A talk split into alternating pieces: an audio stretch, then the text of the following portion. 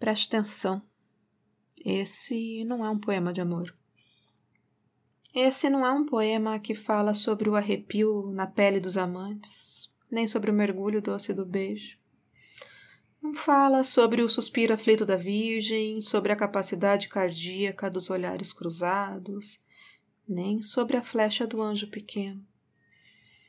Esse poema não fala sobre a lágrima derramada pela mãe que segurou o filho do, no colo, nem sobre o menino que ganhou a coroa de espinhos.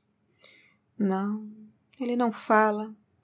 Da irmã que cadeou um segredo no fundo da língua, do filho que ficou acordado enquanto o pai se despedia da vida, muito menos da menina que recitou flores por quarenta e nove minutos até que os olhos de Marta secassem.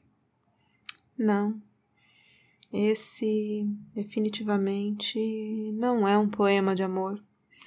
Não fala dos dedos entrelaçados enquanto cruzamos a avenida.